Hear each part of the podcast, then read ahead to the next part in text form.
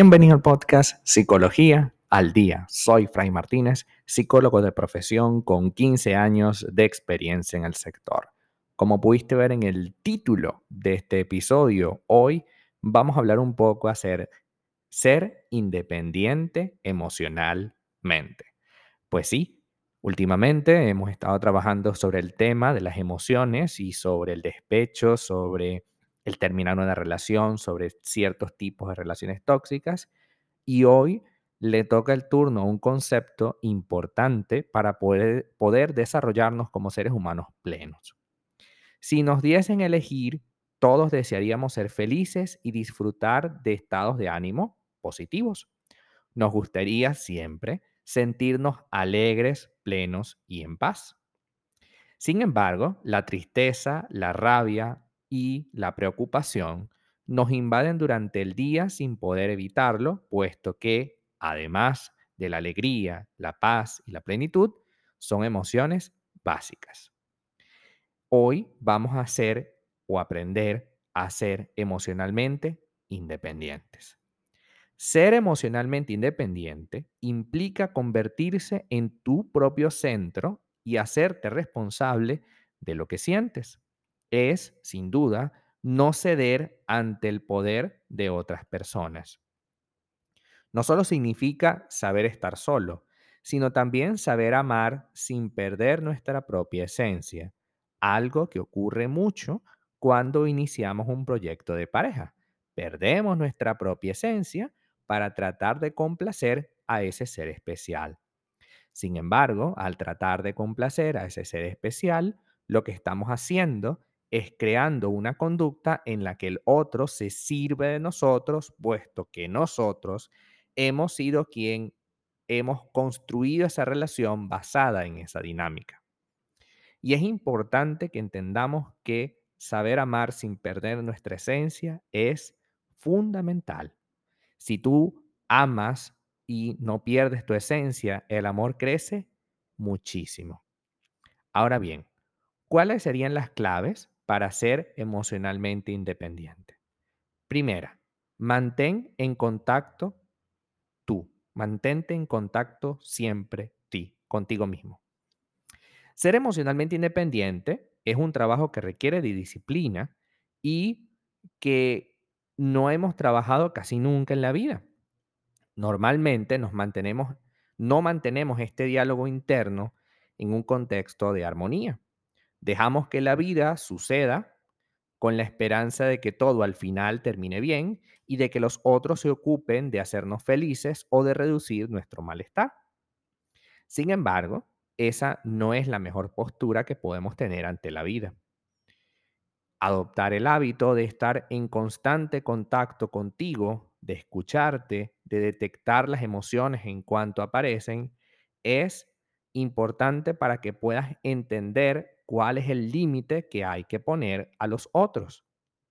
Yo puedo querer mucho a una persona, pero si tiene, si le coloco pocos límites, si dejo que esa persona tenga la idea de que pueda hacer prácticamente lo que le dé la gana con nosotros, va a llegar un punto en el que esta manifestación va a ser tan y tan eh, recurrente que la relación y la dinámica en sí se va a convertir en algo sumamente perjudicial y tóxico.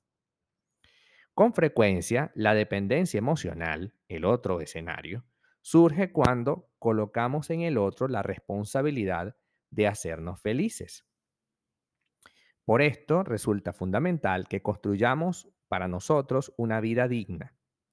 Crea para ti un día a día que te ilusione, que te motive, que te empodere y que te ayude a seguir creciendo.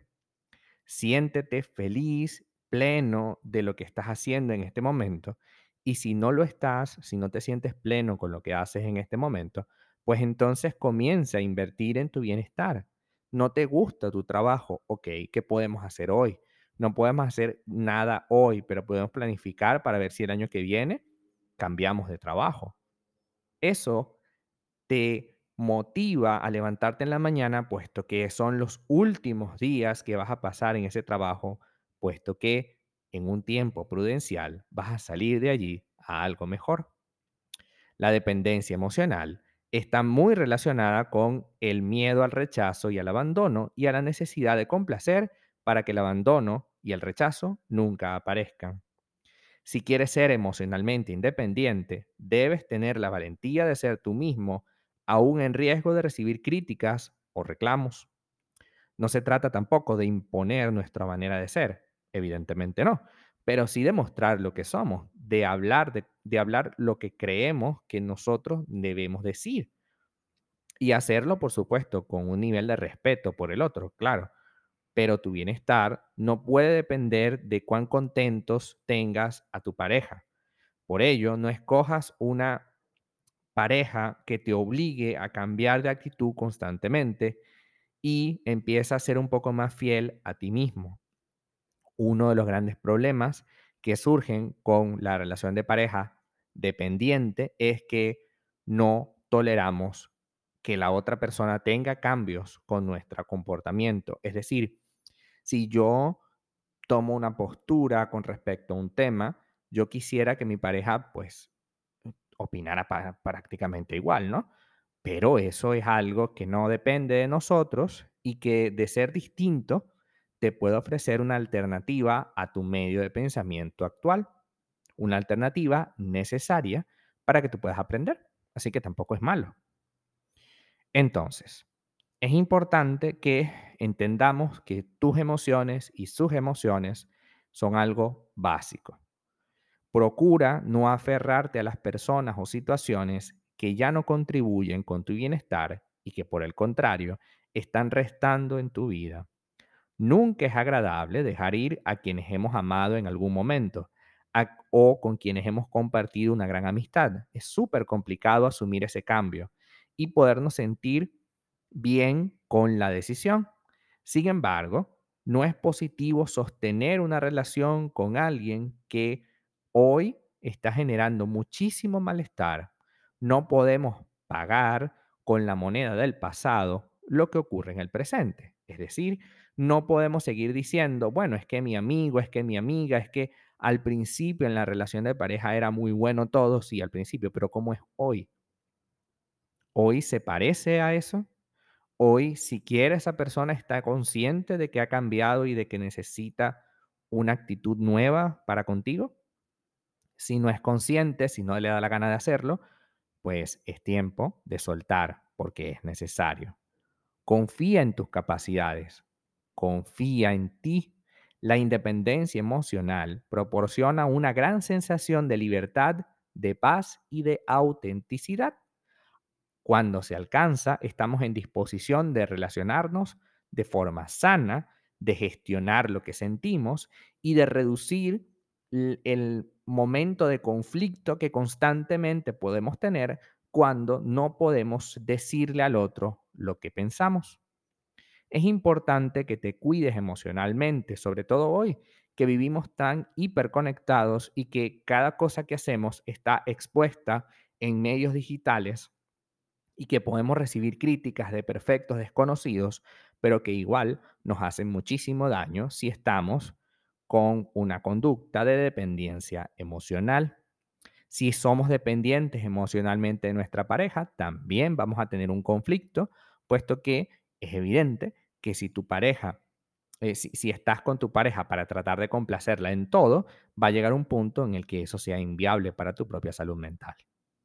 Trabajemos por sostener un cambio real en nuestro comportamiento y entendamos que Independencia emocional no significa estar solos ni aislados, significa que nos estamos relacionando con autenticidad y sin miedo a lo que la otra persona pudiera opinar. No se trata de hacer las cosas a mi modo, se trata de que negociemos y que en esa negociación se incluya mi modo, que yo también me sienta representado con cada decisión que vayamos a tomar. Hasta acá nuestro episodio del día de hoy. Muchísimas gracias por quedarte aquí hasta el final. Si deseas saber más sobre mi contenido, www.fraymartinez.com. Para consultas online, www.fraymartinez.com y también sígueme en mi Instagram, arroba fraymartinez20. Muchísimas gracias y hasta el próximo episodio.